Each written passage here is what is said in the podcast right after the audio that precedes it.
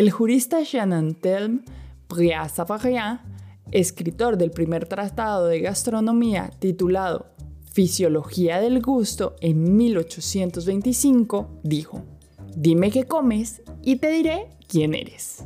Una mente sana necesita un cuerpo sano que se alimente de productos nutritivos y de calidad. ¿Te has puesto a pensar en la diferencia entre alimentación y nutrición? ¿A qué te refieres cuando piensas en una buena comida? ¿Sabías que las enfermedades vinculadas a la alimentación no siempre son físicas? También pueden ser psicológicas. Hoy, en Catando Historias, los llevamos a escuchar una orquesta en la que cada uno de los instrumentos musicales tiene una tonada y el ritmo para componer una balada que le da bienestar a nuestro cuerpo. Les habla Manuela Tascón. Gracias por acompañarnos otro fin de semana.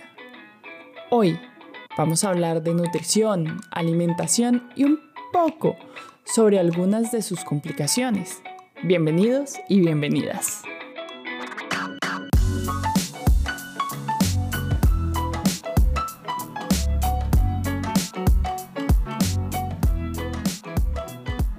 Invitamos a la nutricionista colombiana Juliana Muñoz para que nos cuente cuál es la diferencia entre alimentación y nutrición. Eh, la salud depende de lo que el individuo come y de su proceso de nutrición. O sea, alimentación como tal, eh, que a veces enredamos un poquito los términos, alimentación es un proceso externo al cuerpo mediado por la disponibilidad de compra, por ejemplo, ustedes que viven en países de estación, eh, por el clima, por la religión, la cultura, la educación, factores económicos. De esto depende lo que tú compres de alimentos. ¿sí? Ustedes lo viven mucho más en los países de estación porque realmente tienen los alimentos que se dan en una determinada época. Nosotros en el trópico tenemos la ventaja de tener gran cantidad de alimentos en todas las épocas del año, o sea, una disponibilidad mucho más amplia de alimentos. Eso en cuanto a lo que es alimentación y por qué está mediado. Y el término nutrición ya quiere decir como todo el proceso desde que entra el alimento a la boca hasta que se descomponen los más mínimos nutrientes hasta el lugar donde van a cumplir su función. Ahora, el cuerpo humano vive de esto, de lo que comemos y de este proceso que nosotros realizamos. Entonces eh, es como si tuviéramos una matica y nunca la regáramos, eh, no podría sobrevivir y si nosotros a nuestro cuerpo no le ponemos eh, muy buenos alimentos para que se conviertan en unos excelentes nutrientes, no podríamos sobrevivir. De hecho, nuestro cerebro es el que consume la mayor parte de los nutrientes. Entonces tampoco tendríamos la capacidad de pensar, razonar, nuestro cerebro estaría muy débil, veríamos somnolentos todo el tiempo. Entonces, un proceso que realmente es el que nos mantiene. Sí, a veces no, o no entendemos y pensamos que de pronto es lo mismo alimentarse que nutrirse, pero ya realmente el nutrirse ya depende de nuestro proceso de salud o enfermedad. O sea, realmente tú puedes tener una muy buena escogencia de alimentos, pero si tu cuerpo está enfermo, si por alguna razón no absorbe bien los nutrientes, no va a hacerse ese proceso eh, correctamente. Al igual que es diferente en cada cuerpo las necesidades, sobre todo las necesidades macro, te digo, por ejemplo, de los nutrientes macro que son eh, carbohidratos, grasas y proteínas, que son los que aportan las calorías. Cada persona es un mundo totalmente diferente y requiere cantidades diferentes. Es decir, si yo tengo una persona eh, bajita pero muy activa, va a necesitar muchos más de estos nutrientes que si tengo de pronto, así sea una persona más alta, pero totalmente inactiva. Entonces, no solamente depende de su estatura, sino también de su nivel de actividad. Como también tendríamos otras cosas importantísimas en ese sentido, eh, que serían el clima, la edad, la etapa por la que esté eh, atravesando, o sea, una persona en crecimiento, una mujer en embarazo, eh, un adulto mayor, eso marca necesidades diferentes eh, de nutrientes. ¿Qué alimentos consumimos, en qué porciones o qué tanto masticamos va a determinar nuestro proceso digestivo? Cada uno de estos factores indica la forma en que el cuerpo absorbe y aprovecha lo que comemos. Tal como sucede en una orquesta, cada alimento cumple una función.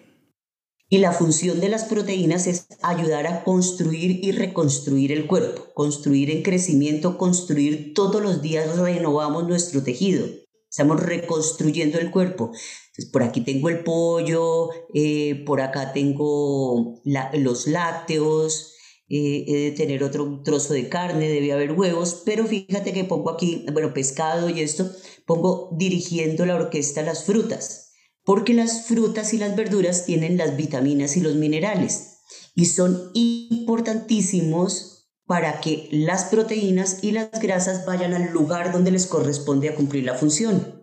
Definitivamente cada vitamina y cada mineral tiene una función diferente donde se van eh, el complejo B, por ejemplo, la transmisión neurológica, la vitamina D, a la parte del fortalecimiento del sistema inmunológico y del calcio. Entonces, todas van cumpliendo una función muy, muy linda en el cuerpo. Este engranaje es bien interesante. Sin embargo, el bajo consumo de cereales integrales y fruta pueden generar diversas enfermedades ligadas a la nutrición como lo son las enfermedades cardiovasculares, el cáncer y la diabetes. Mientras los malos hábitos de vida, como dietas desequilibradas, son una gran amenaza para la salud mundial, hay quienes viven con dietas estrictas debido a enfermedades que no están vinculadas a estos hábitos. A este lado de la mesa está Guillermo Cuellar, un comunicador, diseñador industrial, amante de los carros, los legos y los juegos, que convive con una psoriasis interna, por lo que tiene una dieta médica restrictiva que le impide consumir varios alimentos. Ahí lo más chistoso es que lo que primero supuse en mi vida era que el desayuno me producía esa pesadez. Entonces, durante muchos años, mi gran solución simple era no desayunar. Eh, incluso me acuerdo una anécdota chistosísima, una vez que me rompí la pata, me fui, me fui a volar y me rompí la pata, es lo que recuerdas. Y pues claro, íbamos a volar temprano, entonces llegamos a las 10 de la mañana. Yo, como era mi costumbre, no había comido absolutamente nada. Y yo me rompí la pata como a las 11 de la mañana. Entonces, mientras me sacaban, mientras todo esto, mientras llegábamos al hospital, pues eran las 5 de la tarde. Cuando llegué al hospital, pues, pues la primera pregunta, porque tocaba operar para, para corregir la fractura, es ¿hace cuánto no comí yo desde anoche en la noche? Pues la enfermera me miró y dijo, pero ¿cómo así? ¿Usted se fue a hacer ejercicio sin comer? Yo le dije, es que yo nunca desayuno. Y pues como hubo una sucesión de eventos infortunados, la única ventaja es que pudieron pasar el quirófano de una. y yo ya tenía la fractura preparada para el mismo día antes de las 7 de la noche eso, esa idea de que el desayuno me sentaba mal, cosa que después descubrí que era que la leche me sentaba mal, la leche y el yogur. Me llevó a no desayunar, pero después también interrumpí leche y yogur. Y el no desayunar fue una cosa un poquito desastrosa. Duré muchos años con la idea de que a mí la comida en la mañana me sentaba mal. Hasta en un instante en mi vida que me dio úlcera y el médico me dijo, pues es que esa úlcera es no desayunar. Pues claro, uno le dice, no, es que es muy difícil, ahí me siento muy mal, no estoy acostumbrado. Y el personaje, pues me dijo, mire, desayune 15 días. Y va a ver que en 15 días ya todo lo que me está diciendo no aplica. No aplica. Ahí me impresionó brutalmente cómo uno realmente puede modificar hábitos alimenticios en 15 días. Y eso no es que sea fácil, pero es absolutamente viable. Es decir, yo llevaba años sin desayunar con la idea de que me sentaba mal y pues a los 15 días yo ya no podía conseguir la mañana sin haber desayunado. Una dieta médica balanceada para cada tipo de organismo no tiene por qué ser un sacrificio. Guillermo inventó y transformó diversas de las recetas y platos que le encantaban para ajustarlas a su dieta. ¿Qué tal una changua con leche de almendras? ¿O a quién no se le antoja una mantequilla de maní? Yo soy bogotano y y una parte de Bogotá y hacia, hacia acá un poquito hacia Santander, el siglo pasado estaba muy marcada la costumbre de desayunar con changua, de entrada un desayuno especial, era un desayuno que hacía con changua. Para los que no sepan qué es changua, changua es un caldo hecho con leche, huevos, sal, cebolla, cilantro y otros ingredientes. Es un caldo de leche salado y con huevo adentro del caldo. Cosa que pues para muchas personas les va a sonar algo horrible, pero es delicioso, es realmente algo muy rico. Y uno se acostumbra además a comer y es delicioso. Además tiene miles de variedades. Yo siempre tengo la teoría de que La gente que rechaza la changua es porque no le cabe en la cabeza culturalmente un caldo salado sin carne. Sea, si es un caldo salado, pues tiene que saber esa carne, porque a eso saben los caldos salados. Entonces hay caldos de, costilla, hay, hay, caldos de pollo, para que los caldos salados tengan sabor a carne. En general, si tú le preguntas a alguien que, que tome leche y que rechace profundamente la changua, cosa que se da mucho, porque la comida es lo que tú aprendes a comer, punto. O sea, no hay comida ni buena ni mala.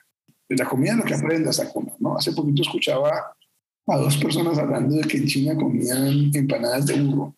Entonces, no, qué asco, empanadas de burro. Yo decía, pues, es decir, estamos tan convencidos de que nuestra costumbre alimenticia es la correcta que suponemos que las otras no tienen validez. Eso es una cosa bien compleja. Entonces, es lo que aprendas a comer. Entonces, cuando uno aprende a comer sangua, o le gusta o no, pero le aprende a comer. Pero cuando te la encuentras de viejo, toda la gente que llegó a vivir a Bogotá ya grande, pues se encuentra con un caldo de leche y dices, esto es una locura. Entonces yo lo que he encontrado es que hay una correlación muy fuerte entre eh, un caldo salado que no tiene sabor de proteína.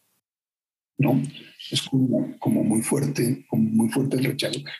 Claro, cuando el rechazo no es la leche, ¿no? Es gente que simplemente no le gusta la leche. Pero mucha gente que le gusta la leche o le gustan los lácteos, pero siente un rechazo profundo ante la chamba. Bueno, sin hablar de lo que implica tener cosas totalmente la leche, que me parece ser cierto rechazo y me parece delicioso. Entonces, por supuesto, cuando se suspenden los lácteos, yo lo primero que tengo que suspender es el café con leche, que era la base del desayuno diario, pero no solo el desayuno, de la cena. El café con leche era algo que servía para desayunar, algo que servía para las once, algo que servía para la comida. Eh, y unos, y hay una, chistoso, eso yo creo que va con la ficción de que la cafeína es menos si tiene leche, cosa que es cierta por la cantidad, pero si te tomas lo que llamamos un tinto, que llamábamos un tinto, que era un pocillo así de grande de café, o te tomabas un café con leche, era la misma cantidad de café con leche. Entonces, la idea de que los niños sí pueden tomar café con leche porque es menos que un tinto, es carreta, digamos. Allá había una costumbre, una costumbre de consumo de café muy alta. Entonces, cuando tienes que cortar la leche, primero que todo desaparece el café con leche, como ese hipercomodín para cualquier cosa. Desaparece el chocolate, que también por leche, o incluso en agua después en tomar. Desaparecen muchas costumbres para tarde y para noche y para mañana que estaban relacionadas con que todo estaba alrededor de una bebida el desayuno alrededor de café con leche o de chocolate caliente, las once alrededor de un café con leche o un chocolate caliente, son cosas que te desaparecen si no puedes tomar esas bebidas, ¿no? Entonces te vuelves súper amigo del té. Entonces ahora todo gomelo, todo gomelo tomando té. té. Eh, y empieza a distinguir los tés verdes de los tés negros y empieza a distinguir marcas y se mete en una carreta bravísima porque antes esa era una, una bebida demasiado ligera como para algo de entrada yo recuerdo muchísimo que nosotros tomábamos o café con leche o té con leche. Y el té era un mal reemplazo del café con leche, era cuando no había café. Entonces tomaba té con leche, se preparaba el té en agua y se le ponía leche caliente y azúcar y eso era lo que uno tomaba como té. Entonces aparece la leche, desaparece el azúcar, desaparece todo eso. Por supuesto desaparece la changua. Y la changua, pues en mi vida, como lo primero que corté fue la leche, estoy hablando de que yo corté la leche seguramente posiblemente antes de graduarme del colegio, o, tal vez en la universidad, es decir, hace muchos años. Entonces la changua como, como plato pues desaparece de mi vida totalmente 20 años, 30 años fácilmente. Por el camino, muchos años después, empecé a preparar leche de almendras. Es decir, aprendí a hidratar las almendras, que es muy fácil, digamos, sin más tener el tiempo. Pues en esta idea de que el agua como bebida excepto que sea para quitar la sed de una caminata, no me gusta. Pues no, no me gusta, me gusta que la bebida sepa, tenga textura. Entonces empecé a buscar las opciones hace unos cuantos años para hacer lo que llaman leches vegetales. Aprendí a hacer varias y me quedé con la almendras, que realmente me parece la más rica si se hace casera, no si la hace uno, pues no mata la de caja. Entonces empecé a hacer las almendras y las almendras y la leche de almendras y empecé a hacerla. Eh, el hilo de leche de almendras cuando la preparas es que dura muy poco. Entonces la preparas y si no la gastas ese mismo día, se daña y las almendras son costosas y el tiempo que estás haciéndolo es alto. Entonces uno se resiste un poco a prepararla porque pues no se va a tomar un litro de leche de almendras en un día, por lo menos en mi caso, e, y pues andar preparando menos y andar haciéndolo es complejo. Entonces, alguna vez que hice como una gran cantidad de leche de almendras, dije, pues, con esto tiene que poder hacer changua. O sea, yo no sé si a alguien se le habrá ocurrido, nunca he sabido si a alguien se le habrá ocurrido. Entonces un día hice suficiente cantidad y puse una olla, la planté, preparé la changua como la sé preparar, que es darle sabor primero con el cilantro y con la cebolla, que hierva, que tome sabor con sal y cuando haya tomado sabor agregar los huevos. Y pues me serví leche de almendras, changua de leche de almendras y me pareció muy rica. Me pareció muy rica. Eh, me acuerdo que esa vez yo tenía, por pura casualidad, a la changua uno le pone como unos calados, que es el pan duro, un pan muy duro. Eh, esa vez yo tenía curiosamente, es que eso sí, esto sí fue la changua más snob de la historia, yo había conseguido unos calados de arroz. No para hacer la changua, lo había conseguido porque para tener algo para galdear, que no fuera trigo, no porque me sienta mal el trigo, sino porque entre los carbohidratos, arroz y almendras son los que menos, menos lo que me pegan. Entonces tenía unos, unos, unos calados de arroz. Me acuerdo que la primera changua sí fue el tope de los snob, porque era la changua en leche de almendras y el calado de ponerle encima en la mesa era calado de arroz. Entonces de ahí para allá la he seguido preparando con mucha frecuencia y con mayor frecuencia porque después, y esto es una cosa muy chistosa, cuando haces leche de almendras, ordeñas unas almendras que están hidratadas que licuaste y toda la almendra te queda hecho un bagazo que botas. Entonces yo siempre decía, pues es muy loco estar uno botando almendra, literalmente, que cuesta todo el tiempo y empecé a explorar qué se podía hacer con ese bagazo de almendra. Probé muchas cosas. Probé hacer dips que encontré en, YouTube y pendejadas por el estilo. Eh, hasta que un día digo una receta de un pan de almendras que mucho después se puso muy de moda porque llamaban panqueto. Claro, eso, eso era con harina de almendras. No, no, decía haga leche, saque el bagazo y prepare el pan. No, no, era me compré harina de almendras, ¿no? Entonces yo dije, pues eso puede ser interesante y empecé a hacer pruebas hasta que logré con lo que antes era el desecho de la leche de almendras poder hacer pan. Y ahí vino un gran problema. Pues porque el pan de almendras yo lo preparo es muy rico, lo uso de desayunos de comida y de, matar el hambre. Eh, pero para que valga la pena hacer pan, pues hay que hacer al menos dos lonjas de pan y eso implica una gran cantidad de almendras. Entonces, era una gran cantidad de almendra para poder hacer el pan que valía la pena en la receta. Entonces hubo un instante, o hay un instante en este momento, en que yo busqué hacer el pan de almendras para poder usar lo que me quedaba de hacer la leche de almendras. Pero cuando hago el pan tengo que preparar tanta almendra que lo que me queda como desecho es la leche. Porque tengo que hacer una gran cantidad de leche para que tengamos la almendra necesaria, licuada, hecha harina, para poder hacer el pan. Entonces, eso ha hecho que yo sea mucho más, haga mucho más frecuente en, changua, pues porque lo mejor es si toca hacer mucha leche de almendras que se va a dar en cuatro, cuatro días, pues amarro de una vez preparar el pan de almendras con esos, por esos mismos días, preparar la changua de leche de almendras. La alimentación es un proceso cultural y de encuentro, por lo que la hemos visto reflejada en infinidad de bodegones en la historia del arte, en libros sobre culturas, reuniones o restaurantes, pero generalmente nos hablan de la parte bella de este proceso. Juliana Muñoz Toro es novelista, bordadora, amante del yoga y de los gatos. Nos cuenta su experiencia de creación literaria desde el comer y los trastornos alimenticios. Hay una facilidad que el tiempo es un reto y es que la comida está presente en todos los ámbitos de la vida. Comemos al menos tres veces al día. Si nos encontramos con un amigo, decimos vamos a comer. Nos relacionamos con nuestros padres, con nuestra abuela a partir de la comida. Eh, cuando vamos de visita, ¿qué te ofrezco de comer? A veces nos identificamos por soy vegetariano, como esto, no como esto. Entonces está presente en la forma en la que nos relacionamos y en nuestras rutinas cotidianas. Entonces, sí, un ejercicio de pensar, ok, este personaje, ¿cómo vive eso que vive todo el mundo, pero con su, con su problema eh, o con su condición mental? Entonces, un desayuno no es solo un desayuno. Que le propongan una cita con, con comida es, es una alteración de, de, de, su sistema de control, de qué puedo tener bajo control. Que la inviten a un banquete eh, en un matrimonio es la peor pesadilla que puede tener porque no tiene una capacidad de, en el caso de la bulímica, de autocontrolarse. Mm, y sentí, por ejemplo, que en la literatura encontraba muchos personajes anoréxicos, pero no bulímicos. La bulimia es una enfermedad em, poco hablada en la literatura, eh, porque además es una enfermedad fea.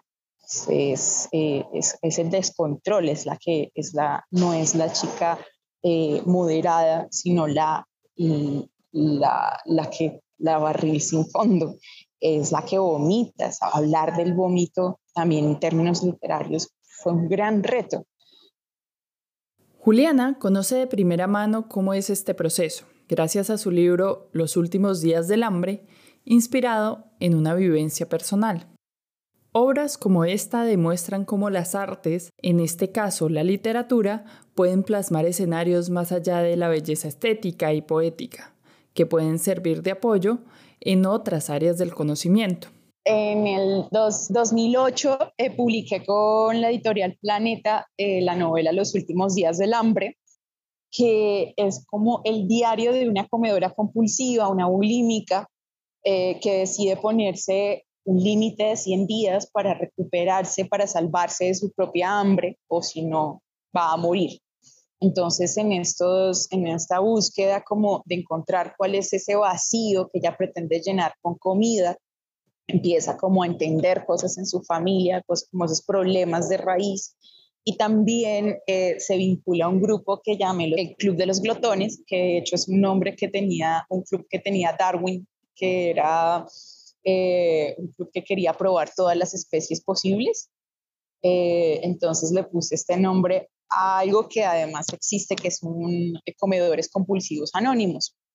Entonces, pero para hacerlo más enrarecido, más más, ficticio, eh, quise como jugar con, con, como con diferentes eh, locuras relacionadas con el hambre. Entonces está la muda que quiere alcanzar el mismo peso de su madre enferma, está la floritariana que, busca como una dieta súper estricta basada en flores, eh, está Come Perros, que es un personaje que compite en, comedores de perros calientes, que eso de hecho existe en Nueva York, lo conocí cuando estuve estudiando allá, hacen competencias y los tratan como pues campeones olímpicos, pero de comer perros calientes.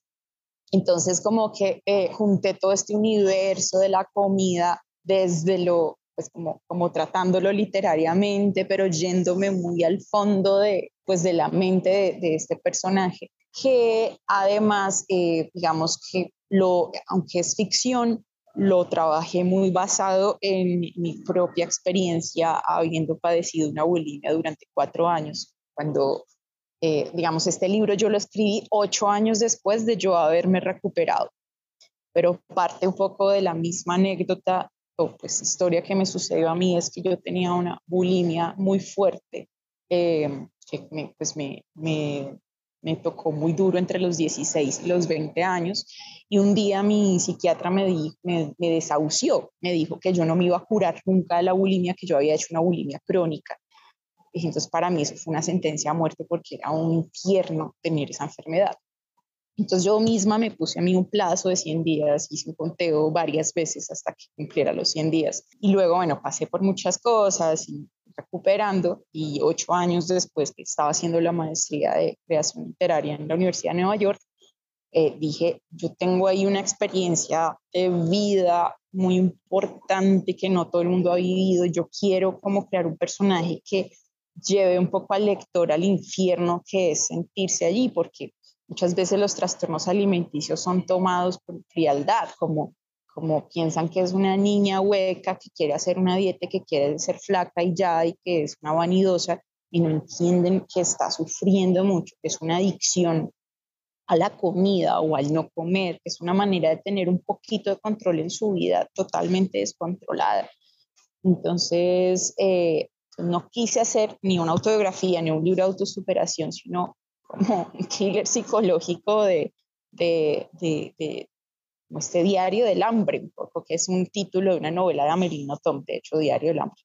Los desórdenes alimenticios suelen aparecer en la adolescencia y preadolescencia. Quienes los padecen deben ser apoyados por un tratamiento psicológico y por un entorno que permita que se sientan empoderados y en capacidad de tener control de su vida. ¿Qué se le puede recomendar a alguien que está pasando por esto? ¿Qué debemos entender como sociedad? Eh, creo que hay un primer gran paso que es el de aceptación, eh, porque está nuevamente este tema tan fuerte con el control.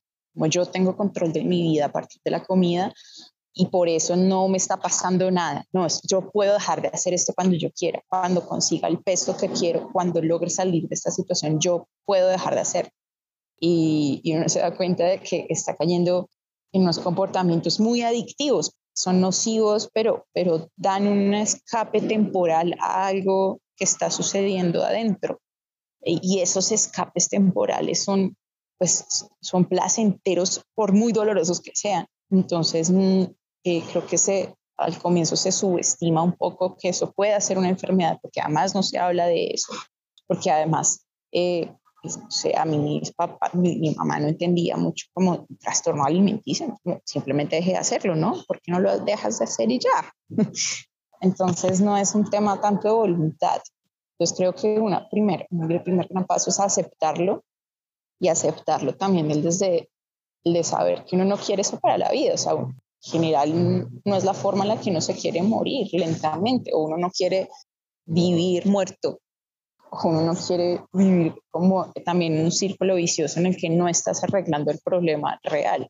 Entonces es saber que, que sí se puede, que sí hay una salida, que implica un proceso doloroso de, de reconocer cuál es esa herida primera, cuál es ese vacío que estamos tratando de llenar con comida, eh, iniciar pues un proceso que por supuesto ojalá esté acompañado de terapeutas, de, escritura o también de una expresión artística. A mí me salvo en la escritura. Sé de personas que se, también como que les ha ayudado ilustrar, bordar, bailar, hacer yoga a mí me funcionó porque no era un ejercicio para bajar de peso y enloquecerme con eso, sino para reconocer mi cuerpo, para amarlo en el potencial que tenía por las cosas que podía hacer, también eran bellas, salirse de la idea de que la belleza es una sola y que son muchas bellezas y que y como también ser muy crítico con esta sociedad en la que hemos crecido de cómo tiene que ser una mujer, cómo tiene que ser la belleza. Creo que sí parte de una, cosa de decir, no, ¿por qué? Yo soy más inteligente que eso, yo soy más que eso, yo soy más que este cuerpo. Entonces, creo que, bueno, eso son una serie de grandísimos primeros pasos. El alimento aporta a nuestro cuerpo nutrientes que derivan en salud, en calidad de vida. No obstante, el acto de comer en los seres humanos también cubre otras necesidades que están asociadas a qué, cómo, dónde y con quién comes, mismas que metafóricamente también nos nutren. Para hablar sobre la comida como nutrición para el alma, invitamos a Alejandro Navarro. Totalmente. Eh, quiero agradecerles por invitarme a, este espacio creado con mucho amor y con mucha creatividad. Algo que me apasiona con lo que nací, entre frijoles, entre calabazas, entre yuca, entre papa, entre chayote, entre cuesa, es poder experimentar y conocer los alimentos no solo desde la parte del gusto, sino desde la parte de la selección, la parte del peso, la parte de cómo lo cocinas. Para mí, esto es nutrición. Nutrición no solo es comer y hacer que el cuerpo se, se llene. No, nutrición para mí es tener un esquema estructurado de cómo es tu cuerpo, qué es tu cuerpo qué necesidades tiene tu cuerpo y no solo necesidades físicas, sino necesidades emocionales, porque somos una fórmula química. Estamos compuestos por serotonina, dopamina, endorfina, oxitocina y cada sustancia nos va a llevar a una emoción y esa emoción nos va a despertar necesidades diferentes en los alimentos. Por ejemplo, algo que es muy cotidiano desde la medicina unani, cuando una mujer va a dar a luz o una persona está deprimida, los caldos. hacer un caldo, también el plato. ¿Por qué, ¿Por qué los caldos son en una vasija? Porque es contener, porque es llenar tu cuerpo, porque es nutrirlo, porque es, porque un caldo, porque tiene exceso de caldo, porque exceso de líquido, porque este mismo te está llevando a sanar la emoción somos más porcentaje de agua, entonces somos seres totalmente vibracionales y emocionales y es así como un caldito en, una, en un platito hondo con verduras, con colores, con olores, con raíces, con texturas, va a hacer que nuestra relación con la comida sea perfecta y si nuestra relación con la comida es perfecta, esa es una comida o un hábito que sana. Hipócrates, el mítico médico griego, dijo una frase que todos hemos escuchado. Deje que los alimentos sean su medicina y que la medicina sea su alimento. Desde tiempos antiguos, la comida no solo ha servido para alimentarse, también ha servido para curar enfermedades. Consiste en aprovechar bien los nutrientes que tengan los productos que consumimos en nuestra dieta. Estamos acostumbrados, dependiendo de nuestra cultura y nuestra tradición, a comer y formamos una estructura como que la comida como fuente de vida, pero no de un aspecto nutricional, sino como una necesidad, como un motor obligado para poder cumplir con nuestras expectativas, con nuestras labores y con nuestro trabajo. Y no es así. La comida es esta motivación que te hace entrar en el momento, en el aquí y en el ahora, y te hace pensar en qué es lo que quieres. Algo que para mí es muy importante es la selección a través de la emoción. Dirás, ¿cómo hago esto? Todo el tiempo lo hacemos, pero de manera inconsciente. Me levanto por las mañanas y, digo, a ver, hoy comienzo el día y necesito proteína. A ver, de la proteína, ¿qué me gusta? Bueno, según esto, hacer huevos en la mañana con tortillas, con pan, con café, es un desayuno perfecto. Va a ser el desayuno perfecto según la persona que lo vaya a consumir, porque esto es variabilidad. La comida es un punto de vista tan íntimo y tan personal que únicamente podemos opinar de cómo sentimos, saboreamos y construimos la comida con nosotros mismos y nuestras personas cercanas. Y para mí, el proceso de seleccionar la comida es un proceso de reconciliación con uno mismo, a través del color, a través de la textura, a través del sabor. A mí me encanta combinar conozco un poquito de medicina unani, de medicina ayurveda, entonces soy pita y entonces si estoy enojado, si me duele el estómago y necesito eh, colocarme una restricción sana, porque la palabra restricción es más bien eh, un límite desde el bienestar propio que me va a conducir a un resultado al que no solo va a beneficiar mi cuerpo, sino mi forma de pensar, mi forma de sentir. Si una persona la veo triste, voy a hacer un plato con mucho color y voy a colocar, eh, por ejemplo, oligoelementos, betacarotenos, eh, para que esto motive a su sistema químico, a su sistema neuronal a sentirse bien. Es muy importante saber para quién vas a cocinar, porque recordemos que tú tienes una magia, que tú tienes energía, entonces es muy importante antes de hacer la selección, observar cómo te sientes, cómo estás. No me voy a ir a cocinar si estoy encabronado, porque eso me va a quedar amargo, me va a quedar salado, me va a quedar realmente como estoy yo por dentro. Los colores, el emplatado, la compañía, el espacio, el tiempo que nos tomamos para comer, al igual que la conciencia con que lo hacemos, son factores que generan bienestar en nuestro cuerpo. Bienestar que se traduce en alegría, actividad física y nos hace ser más receptivos y nos invita al disfrute. En la cocina regalamos amor a los otros, y sobre todo a nosotros mismos.